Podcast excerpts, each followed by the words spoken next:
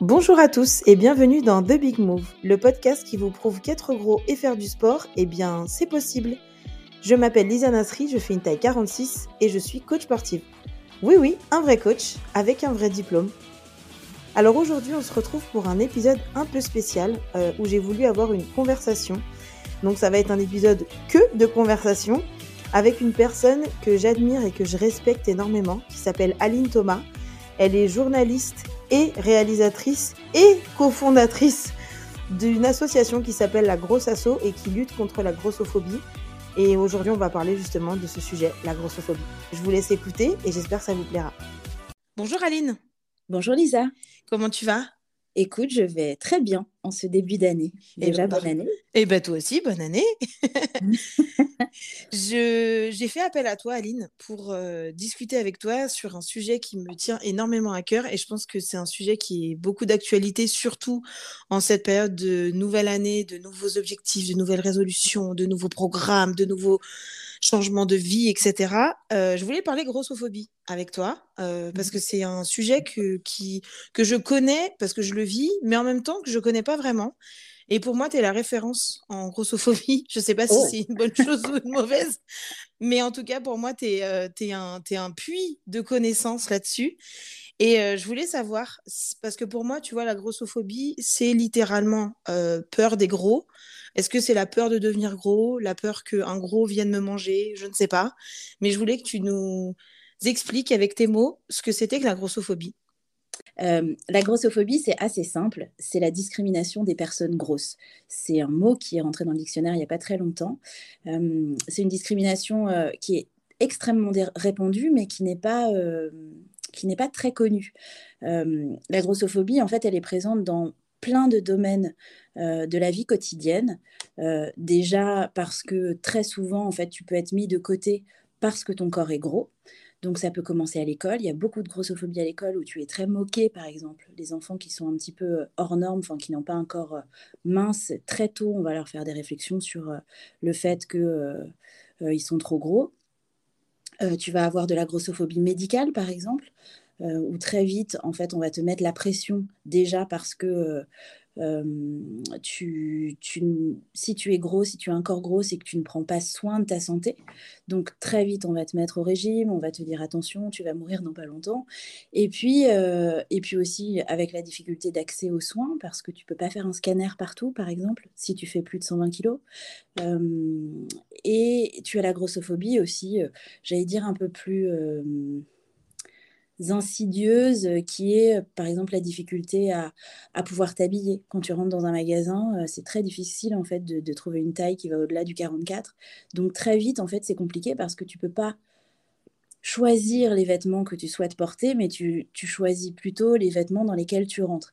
Et toutes ces petites discriminations, en fait, toutes ces choses qui, qui te rendent la vie plus compliquée, la vie plus difficilement euh, euh, accessible, te font ressentir en permanence en fait que tu n'es pas, tu ne fais pas complètement partie de la société. En fait, ça te met, c'est une, discrimina- une discrimination qui te met progressivement euh, en dehors de la société à cause de ton corps. J'ai l'impression que tu as fait une chronologie de toute notre vie. Et enfin, c'est hyper émouvant parce que moi, je me rends compte que finalement, c'est quelque chose qu'on nous a, entre guillemets, imposé depuis l'enfance et en fait, qui nous quitte jamais. Parce que, comme tu dis, c'est dans plein de domaines différents, c'est dans tous les aspects de nos vies et c'est au quotidien, en fait. C'est ça qui est un peu flippant, c'est que c'est vraiment tous les jours, tout le temps. Euh, je vais pas dire tout le temps et partout, mais presque, quoi. Et je me dis, comment tu fais pour déconstruire tout ça, comment tu trouves ta place en fait dans la société quand t'es gros et qu'on te, depuis l'en- l'enfance, qu'on te fait comprendre que ah mais mon pote, si t'es gros, euh, hmm, tu vas être un peu en échec, hein. Bah, déjà, euh, euh, la première démarche, je pense, c'est d'avoir conscience qu'on est victime d'une d'une discrimination. C'est-à-dire que tu as des tas de personnes, en fait, qui trouvent que c'est normal qu'on leur fasse des réflexions sur leur corps, euh, euh, que c'est normal, en fait, qu'on leur dise de se mettre au régime, que c'est normal euh, qu'on leur dise qu'elles sont la somme de mauvais choix et que ça se voit sur leur corps. Parce que ce qui est très compliqué, c'est que la grossophobie, très souvent, elle est, comment dire, elle est appliquée par des personnes qui sont bienveillantes c'est-à-dire des, personnes qui veulent le mieux pour nous. Et, donc, comment, quand, cette grossophobie, elle est appliquée avec, euh, euh, beaucoup d'amour, beaucoup d'affection, beaucoup de, de, gentillesse, souvent, euh, ou de conseils, c'est très difficile, en fait, de se rendre compte que ça n'est pas des conseils, ça n'est pas de la gentillesse, mais que c'est de la grossophobie. Déjà, cette prise de conscience-là, elle est très importante pour commencer le chemin de se dire que ça n'est pas notre faute. Je dis notre parce que moi aussi, je suis dans cette situation.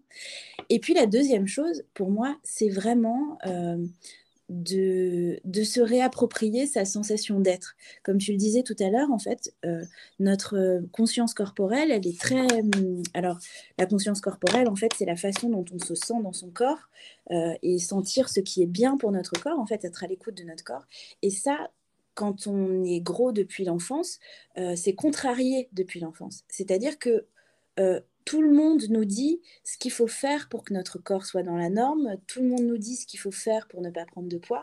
Et finalement, c'est comme si on, avait, euh, comment dire, on avait donné aux autres la, capacité de savoir ce qui est bien pour nous et se réapproprier en fait cette façon de savoir comment on se sent, ce qui est bien pour nous, qu'est-ce que nous, qu'est-ce que ces émotions nous font par exemple, parce que je sais que toi tu parles, ta spécialité c'est aussi les émotions. Euh, euh, c'est que finalement, bah, parfois on ne sait pas du tout, on sent plus du tout ce qui nous traverse, et donc quand on ne sait plus ce qui nous traverse, et eh ben on est la proie, j'allais dire, de toutes les injonctions extérieures. C'est-à-dire dès bah, que... Tu laisses la place aux autres de te... Tu vois, en fait, les, les, les émotions des autres te traversent euh, et puis tu es comme une éponge, quoi. Tu prends tout ce qu'on te donne. Parce que moi, tu vois, c'est comme... Moi, je, le, je, l'associe à une image de si mon ventre est plein... Enfin, c'est marrant de prendre cette image d'ailleurs, mais si, si mon sac, est... si ma valise est pleine, je peux pas prendre d'affaires pour toi, tu vois. Donc, euh, tu vas devoir te débrouiller. Alors que si ma valise est vide, bah, je vais me sentir obligée, peut-être, ou je vais... Enfin, je je, te laisse plus d'espace pour rentrer dans ma vie. Et pour bah moi, les émotions, c'est un peu pareil, tu vois. C'est très intéressant ce que tu dis sur la valise et sur le fait que dès qu'elle est remplie, les autres ne peuvent plus rien y mettre. Parce que, en fait, pour rejoindre ce que je venais de dire sur le fait qu'on est très vite infantilisé et que très tôt, en fait, euh, les gens ont un avis sur notre corps, ça touche à la limite, ça touche à l'intimité. C'est-à-dire que très tôt, euh, la sensation d'être, elle est importante parce qu'elle est importante aussi pour savoir ce qui est bien pour toi et ce qui, ce qui, te fait te sentir bien. Et à partir du moment où très tôt les gens te disent non, mais pour te sentir bien, il faut que tu sois comme ça, pour te sentir bien, il faut que tu fasses comme ça, ça touche à ton intimité. C'est-à-dire que ça touche, il n'y a plus de barrière entre les autres, entre ce que les autres pensent de ton mmh, corps et ce que mmh. toi tu penses de ton corps. Et donc, pour que les autres, j'allais dire, ne donnent plus leur, avis, si tu ne sais pas le dire, euh, enfin si tu ne sais pas le verbaliser, eh ben qu'est-ce que tu vas faire? Tu vas faire en sorte que les autres ne, ne, ne te touchent plus et ne, ne, te donnent plus leur avis. Et donc, tu peux avoir tendance parfois, en effet, dans certaines situations, à avoir besoin de te sentir rempli pour que les autres n'y mettent pas des choses et ne, te donnent pas leur avis.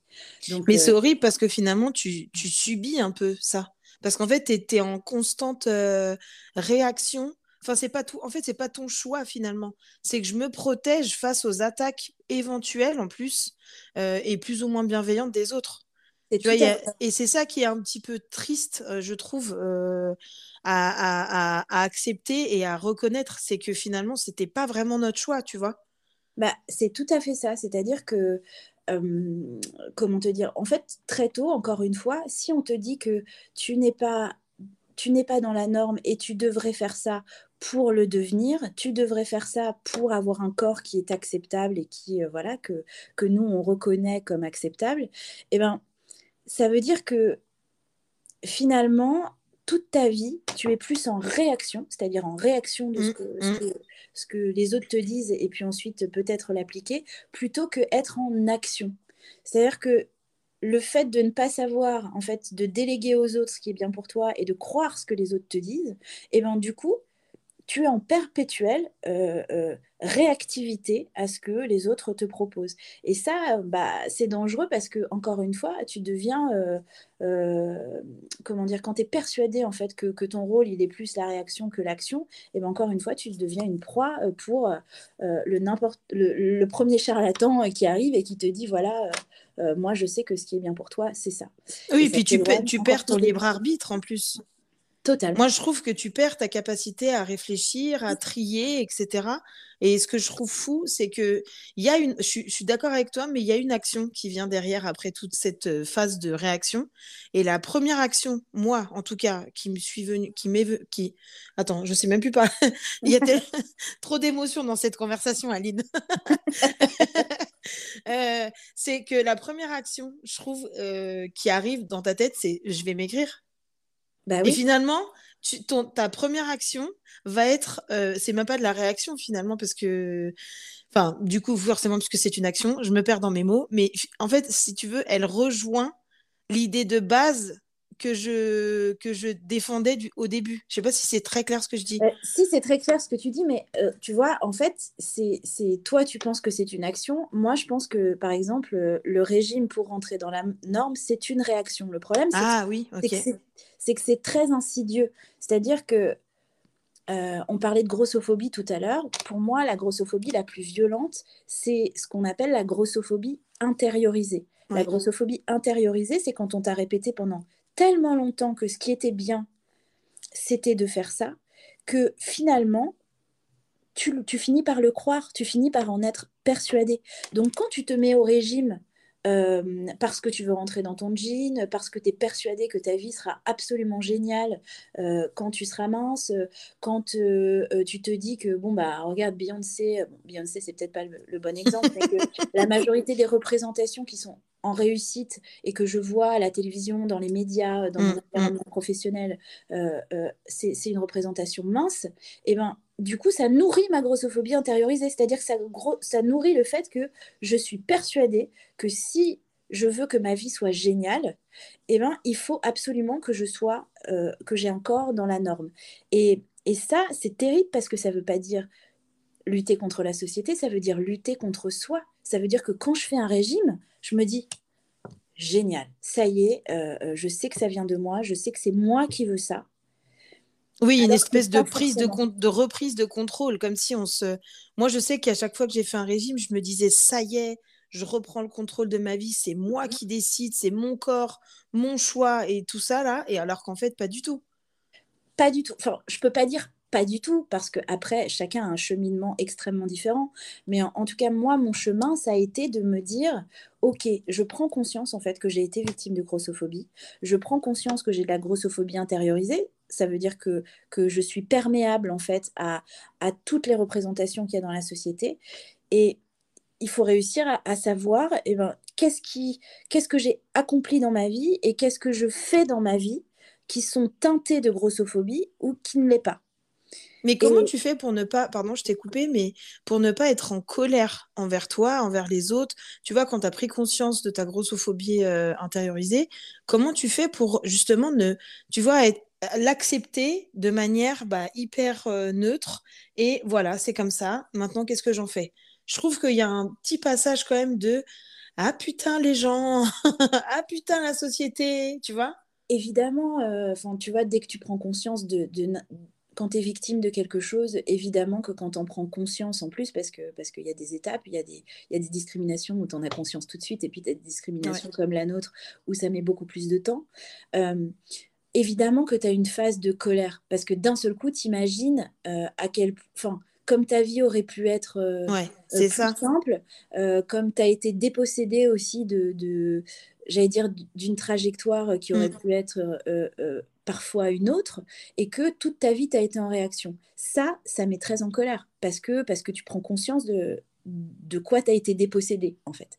Après, il y a un moment, euh, moi, mon chemin, ça a été, au lieu de lutter d'être en colère contre mes parents, la société, et de vouloir changer absolument la société, je me suis dit, il y a un truc à faire, c'est travailler sur toi. Toi, tu as de la grossophobie à l'intérieur de toi. Si tu estimes que tu dois être mince pour réussir ta vie, ça veut dire que, que que tu t'aimes pas suffisamment, que tu te trouves pas suffisante. Je me suis dit ça.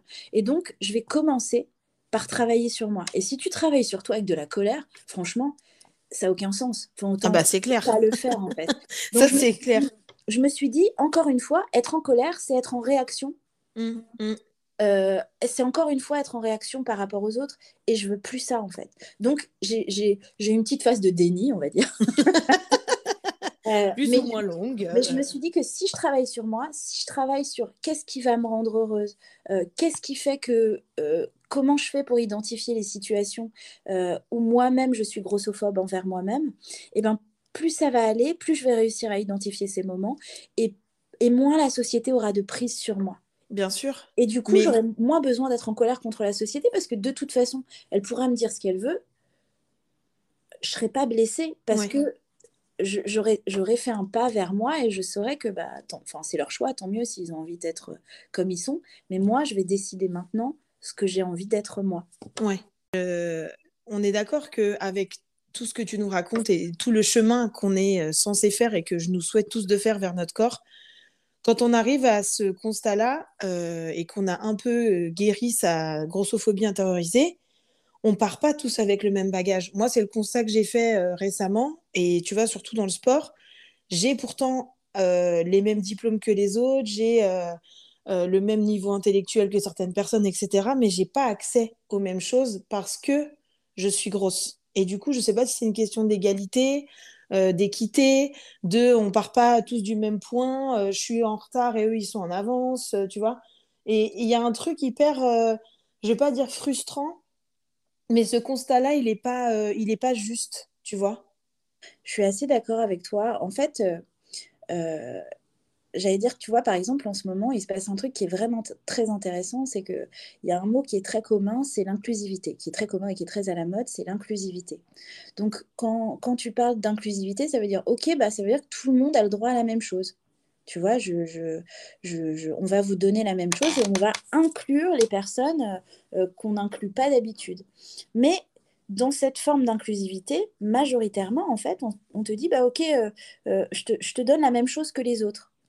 Et tu as le droit aux mêmes choses que les autres. Mais très souvent, en fait, quand tu es une personne grosse, tu as été abîmé à tellement d'endroits que tu as comme des petites, tu as comme des, des blessures, tu as comme des, des, comment dire, euh, des boulets, tu vois, à, identifier et puis aussi à, soigner. Et que ça, ça te fait pas partir au même niveau que les autres même si euh, euh, il y, a toute une démarche d'inclusivité qui tend à l'égalité, en fait, te donner les mêmes choses, ça n'a pas forcément de sens parce que toi, tu n'arriveras pas, vu que tu pars de plus loin, tu n'arriveras pas à la même chose. Donc, moi, pour moi, l'équité, c'est beaucoup plus important que, que l'égalité. Oui, parce, que, finalement, l'égalité, c'est facile de l'obtenir, mais l'équité, non. Dans bah notre cas, en tout cas l'équité, en fait, ça veut dire, euh, ça veut dire trouver l'endroit où, où, on va te donner une petite marche en plus pour être au même niveau que les autres. Donc, euh, à l'intérieur de ça, ça veut dire aussi prendre conscience des choses qui font que tu pars de plus loin. Et puis, euh, comment tu vas faire en fait pour fabriquer ta propre marche en fait qui va te mettre au même niveau des autres. Donc, par exemple, toi qui fais qui coach sportif, pour te donner un exemple concret, toi qui es coach sportif, quand tu as un corps gros, en fait, euh, très souvent, on te dit allez, euh, il faut faire du sport, euh, il faut se motiver, il faut courir, à force de volonté, tu vas voir, tu vas y arriver. Et puis, tu as des tas de gens qui se disent du jour au lendemain, bah, je vais courir un, semi-marathon, je vais courir un marathon alors que je suis gros parce que la seule chose qui est importante, c'est la volonté. Donc, tu vas commencer les cours de sport et on va te filer les mêmes cours de sport que n'importe quelle, que ta voisine qui fait du 40, ok? Tu vas avoir le même prof, tu vas avoir la même motivation, tu vas avoir le même temps pour te préparer. Sauf que toi, tu as un corps gros. Donc tu pars de plus loin en fait. Tu as une spécificité.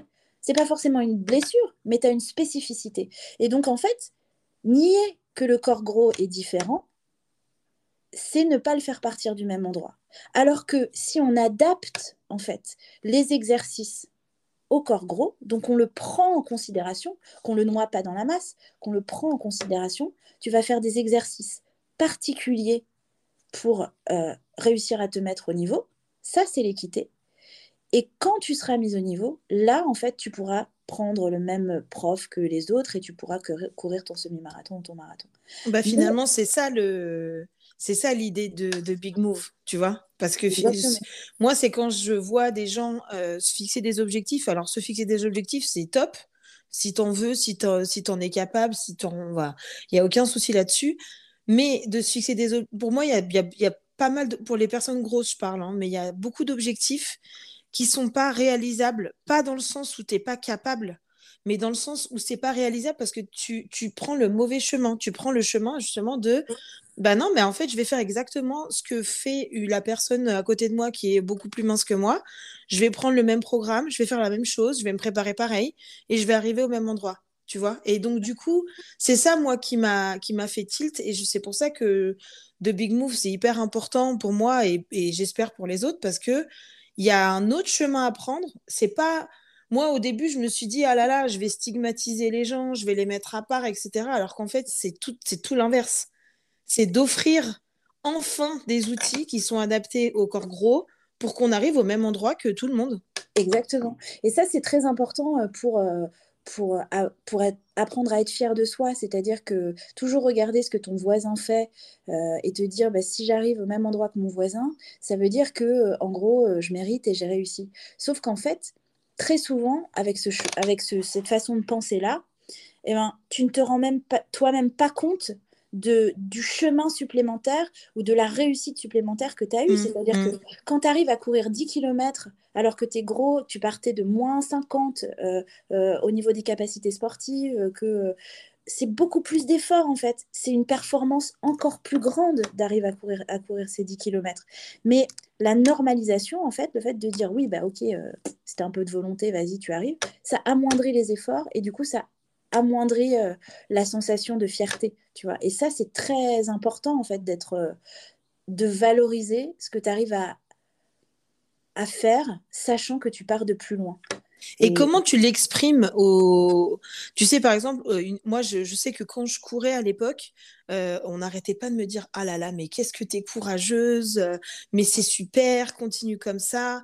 Et tu vois, euh, j'arrive pas à, j'ai jamais réussi à répondre à part, bah moi je cours parce que juste je cours. Enfin, je voyais pas l'acte de, bravoure.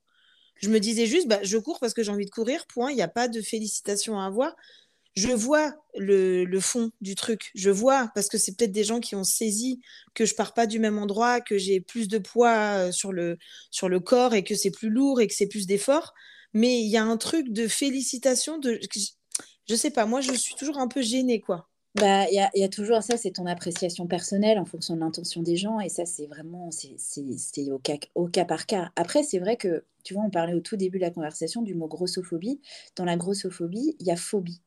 Et en effet, il y a beaucoup de personnes, euh, quand elles te regardent, elles, euh, elles projettent quelque chose. C'est-à-dire quand elles vont te dire ah que tu es courageuse, c'est de courir avec ce poids, c'est parce qu'en fait elles projettent sur toi le fait que elles, euh, bah, si elles étaient aussi grosses que toi, elles n'auraient peut-être pas forcément le courage ou la volonté de faire ça. Tu vois ouais, Et donc, euh, et donc c'est toujours aussi un peu teinté de grossophobie, dans le sens où, euh, où elles te disent Ah ben moi, si j'étais comme toi, je le ferais pas. Donc heureusement que je suis pas comme toi. Tu vois, il y, y a, quelque chose d'un un peu comme ça. C'est du même ordre pour moi que c'est dommage, tu as un beau visage.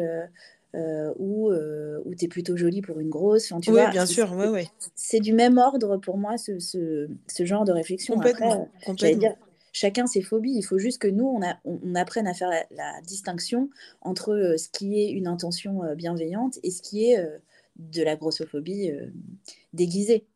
Mais après, moi, je, tu vois, ça me fait penser à un autre truc, c'est que je connais, alors je connais pas du tout les chiffres, hein, mais c'est une supposition que je fais, c'est que on est, je pense qu'il y a plus de gens, entre guillemets, dans la norme qui veulent maigrir que de gros qui veulent maigrir. Moi, c'est ce que je ressens et je me dis, mais comment on va faire pour se sortir de ce marasme si euh, on n'est on pas tous au clair sur nos, envies? Bah, En fait, Lisa, ton intuition, elle est plutôt juste. Euh, parce que euh, il y a quelque temps, il y a un sociologue avec qui je travaille qui m'a fourni une étude qui, m'a vraiment stupéfaite, dans le sens où on a posé la question en fait à beaucoup de Français de savoir quel rapport en fait au poids et au régime ils avaient. Et ce qui ressort de cette étude, c'est que il y a 21 millions de Français qui veulent maigrir. Alors, dans le sens où si tu as, en France, tu as 8 millions de personnes qui sont considérées en surpoids ou en obésité. Ok, donc à considérer que ces 8 millions de personnes veuillent maigrir, ça veut dire que quand tu fais 21 millions de personnes qui veulent maigrir, moins 8 millions de gros, ça veut dire qu'il y a 13 millions de personnes qui ne sont pas médicalement en surpoids, mais qui veulent quand même maigrir. Donc ça veut dire 13 millions, c'est plus que 8 millions. Ça veut dire qu'il y a plus de personnes qui ne sont pas en surpoids qui veulent maigrir que de personnes qui le sont. Et ça, c'est un indicateur très fort parce que d'un seul coup, tu rentres vraiment dans, dans j'allais dire, dans des codes sociologiques. C'est-à-dire pourquoi ces gens qui ne sont pas en surpoids veulent quand même perdre du poids? Ah mais on est foutu en fait là. Parce qu'on n'est on est même pas en supériorité numérique. Donc en fait, on, est, on, va subir. Enfin, là, j'ai une version hyper pessimiste, hein, euh, mais une vision, pardon. Mais en fait, on va subir les Weight Watchers, les comme j'aime, les pilules, les. Euh, enfin, tu vois. Et je me dis, mais à, cause de cette majorité qui veut maigrir et qui, du coup, bah, comme on est dans une société capitaliste, bah, on va leur euh, fournir, tu vois, puisque ça fait de l'argent. Donc nous, on va, on, on, va subir. Et comment tu, comment tu veux qu'on trouve notre voie et comment tu veux qu'on qu'on ne se fasse pas avaler, c'est un bon terme en plus là pour cette conversation, par, euh, tu vois, par toute cette pression. Elle est, elle est immense la pression. En fait, moi, je suis un petit peu moins pessimiste que toi. Heureusement. Euh, c'est déjà ça. Euh, en fait, parce que je pense que la majorité des personnes qui veulent maigrir, elles ne sont pas du tout conscientes de pourquoi elles veulent maigrir et que surtout, elles sont le, j'allais dire, le, que cette volonté de maigrir, euh, elle est aussi une réaction à des codes de société. Et que quand tu commences à comprendre en fait pourquoi la société veut absolument que le corps mince ou que le, corps normé euh, soit le corps de la réussite, en fait, tu commences à te poser des questions sur pourquoi tu le fais. Euh, moi, j'ai une piste d'explication euh, toujours en ayant travaillé avec ce sociologue euh, qui s'appelle Jean-Pierre Poulain et que j'aime beaucoup, euh, qui me disait qu'il n'y a que 9% des cadres en France qui sont en surpoids. Et que quand tu connais ce chiffre, en fait, tu te dis que finalement, derrière la volonté de, de, de, vouloir avoir un corps mince, il y a peut-être la volonté, enfin en tout cas, il y a peut-être la peur d'être déclassé socialement. Donc on impose en fait une vision euh, euh, du corps de la réussite en, se disant ok donc moi euh, j'ai un corps mince donc j'ai j'ai plus de chances en fait de faire partie du, haut de l'échelle sociale. Si je commence à grossir, ça veut dire que je vais être assimilée à, à hum, comment dire à une catégorie sociale peut-être qui est moindre. Donc, mais ça marche aussi dans l'autre sens. C'est-à-dire que à partir du moment où on te propose tous ces régimes d'amincissement, ça veut dire que peut-être tu vas te dire, ok, ben moi, je vais monter dans l'échelle sociale si je maigris. C'est une explication comme une autre, une explication sociologique, mais ça expliquerait aussi pourquoi les codes, en fait, plus tu te retrouves en fait dans des postes à responsabilité, dans des sociétés, enfin des postes de direction, et moins tu trouves des personnes en surpoids parce qu'il y a une discrimination très tôt sur le corps par rapport à la réussite en fait. Et, tant que les gens n'auront pas conscience, euh, j'allais dire, de, ce, de cette hiérarchie sociale du corps mince, on n'arrivera pas à, comprendre pourquoi on a absolument envie d'avoir euh, voilà, un, corps. En fait, on ne veut pas un corps mince. Quand on veut maigrir, tout ça pour te dire que en fait, on ne veut pas un corps mince, on veut un corps de la réussite. Oui, c'est ça. Et ça, la majorité des gens, enfin, ce qu'ils assimilent réussite, c'est-à-dire en haut de l'échelle sociale, ce qui n'est pas Oui, bien sûr.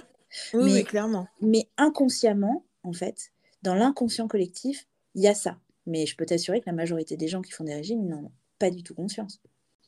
Aline, je voudrais qu'on parle de, vu qu'on est le, début janvier et que, comme on l'a dit, c'est vraiment le mois des résolutions et je trouve que c'est le mois le plus pressurisant de l'année, hein, perso, euh, où on nous demande de changer, de, tu vois, de reprendre un peu le contrôle de nos vies, etc.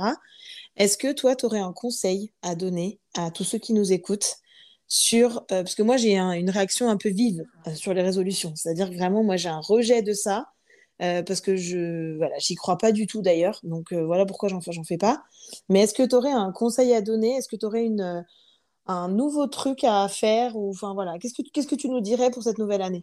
Qu'est-ce que tu nous souhaites?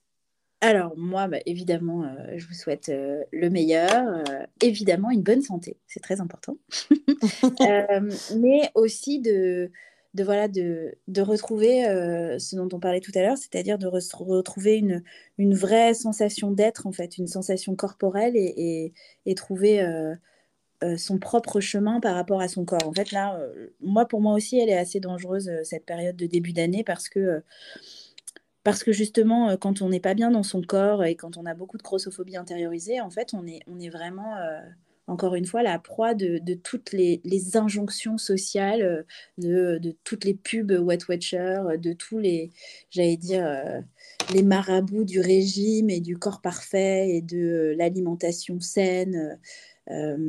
et que c'est une période qui est très difficile parce que c'est une période qui est dangereuse pour la santé mentale, je trouve. C'est-à-dire que, on, te vend encore euh, euh, des solutions miracles pour arriver au corps parfait, pour arriver au corps de la réussite. On te vend des solutions miracles pour accéder au bonheur. Et que, et que si tu n'y arrives pas ou si tu as des difficultés à, te mettre en mouvement, eh ben, ça accentue encore plus ta difficulté à, avoir une bonne image de toi-même. Donc, euh, moi, j'aurais plutôt tendance à dire qu'il ne faut pas prendre de résolution. je vais dire même n'importe qui, euh, qu'on soit mince ou pas mince, les résolutions, on sait c'est clair. C'est chaud à tenir. Euh, mais en revanche, moi, je me suis, je me suis dit quelque chose. Je me suis dit que cette année, j'allais tenter plein de premières fois. Voilà. C'est-à-dire que la sensation de faire les choses pour la première fois, les choses dont on a envie, c'est des sensations qui sont, qui sont, je trouve, puissantes euh, qui mettent un peu en danger, en danger dans le sens où on sort de sa zone de confort, euh, mais qu'on est le seul baromètre en fait. C'est-à-dire qu'on est la seule personne à décider si, euh, si on a envie d'y aller ou pas. bon, bah, vu que c'est la première fois qu'on le fait, bah, si on est mauvais, c'est normal. et puis ça nous appartient. Voilà. Donc j'aurais plus tendance à dire, à vous pour cette nouvelle idée des premières fois. En tu sais que que tu vas me prendre pour une folle, hein, mais Dalida, mon idole absolue, a dit une fois on a qu'une on, a une première fois qu'une fois. Ouais. Et en fait, cette phrase-là, moi, elle m'a suivie et je me suis dit, mais tellement, parce que le souvenir, la sensation, l'adrénaline, la peur, euh, l'angoisse, la joie, euh, tout ça, tu vas le ressentir qu'une seule fois parce que bah, tu n'as qu'une seule fois, une seule fois. Et je trouve l'idée géniale. D'ailleurs, moi, avec The Big Move, je vais avoir plein de premières fois cette année. et je compte vous emmener avec moi dans tout ça. Mais, euh, mais je trouve ça super comme, euh, comme idée. J'adore. Je peux venir? Bah, Si tu veux, je t'inviterai dans, dans certaines de mes premières fois, si tu veux. Est-ce que tu as une dernière chose à partager avec nous, Aline? Écoute, je pense qu'on a fait un, peu le tour, mais il y a quelque chose, moi, qui me tient quand même beaucoup à cœur. on n'en a pas trop parlé, mais c'est des enfants. je sais que, enfin, on se connaît un peu toutes les deux, donc je sais qu'on a un parcours un peu similaire en ce qui concerne notre enfance et sur le fait que, voilà, nos parents, ils n'ont pas toujours été de notre côté en ce qui concerne le poids, je parle. Euh, et, que, et que du coup, l'estime de soi, elle se construit euh, très tôt. Et, hum, et, voilà, je voudrais, euh, s'il y a des parents qui, qui, écoutent ton podcast, surtout n'oubliez pas de, de, dire à vos enfants que, que ils ne sont pas qu'un corps, qu'ils sont parfaits dans ce qu'ils sont. en globalité, qu'ils sont beaux, qu'ils sont intelligents, qu'ils peuvent réussir tout ce qu'ils veulent, que, que voilà, ne stigmatisez pas en permanence le poids et le fait qu'ils ne doivent pas grossir parce que euh, soyez sûr que s'ils ont confiance en eux, euh, voilà, c'est un, investissement incroyable euh, pour la suite parce que l'estime de soi, ça répare beaucoup de choses. Voilà. Ah, c'est super beau. à part ça, je crois que j'ai tout dit. Je crois surtout que j'ai beaucoup parlé. oui, mais on aime t'écouter. Donc, en fait, finalement, ça se rejoint. Tu vois, on est bien. Moi, je trouve que c'était la meilleure façon de commencer l'année, euh, de déconstruire tout ça. J'espère qu'on aura planté des petites graines euh, dans l'esprit de tous ceux qui nous écouteront. Euh, qu'ils soient gros ou non d'ailleurs, parce que finalement, on a tous un gros autour de nous. on a tous Donc... un gros autour de nous. Et d'ailleurs, je, voudrais dire une dernière petite chose que, que évidemment, tu sais, je n'arrête jamais de parler, euh, mais c'est très important pour moi. Je voulais parler de, de mon amie Lola Cess, qui est la cofondatrice de la Grosse Asso, euh, qui fait un travail formidable aussi. au sein de l'association et voilà c'est très précieux d'avoir quelqu'un avec qui on, on, peut échanger sur des, sur, des, sur des sujets qui sont aussi intimes et, transformer en fait tout ce qu'on a traversé euh, de façon lumineuse euh, euh, en essayant de, sensibiliser les gens. Et voilà, je, je, voulais parler d'elle parce que, parce que cette association, elle n'existerait pas si, si Lola m'avait pas mis un petit coup de vitalité. ah, la vitalité. Ça, c'est un autre sujet dont on parlera plus tard dans un autre podcast. Mais euh, bah, big up à Lola, big up à la grosse asso, euh, big up à tous les gros aussi, en vrai. Exactement. Et, euh, continuons à, bouger. et continuons à bouger parce que vraiment, encore en mouvement, je trouve qu'il n'y a rien de plus beau. Exactement. Peu importe le corps peu importe, et voilà, un corps en mouvement, euh, c'est pas forcément un marathon, un corps en mouvement, euh, c'est aussi un corps qui pense, et c'est surtout un corps qui a envie, voilà. Et qui vit, en vrai. et qui a envie. Dans envie, il y a, voilà, il y a vie. Toi-même. Je pense que... je pense qu'on va rester là-dessus parce que là, sinon, ça va partir en bac de philo. Euh, je voilà. Bah, je te remercie et vraiment, je souhaite longue vie à ton podcast, Lisa, parce que tu fais toi aussi un travail formidable. Oh, c'est gentil. Merci, Aline. Et toi aussi, je te souhaite bah, une longue vie tout court. Et surtout, bonne année encore. Merci. Bonne journée à toi. Au revoir, Aline. Au revoir.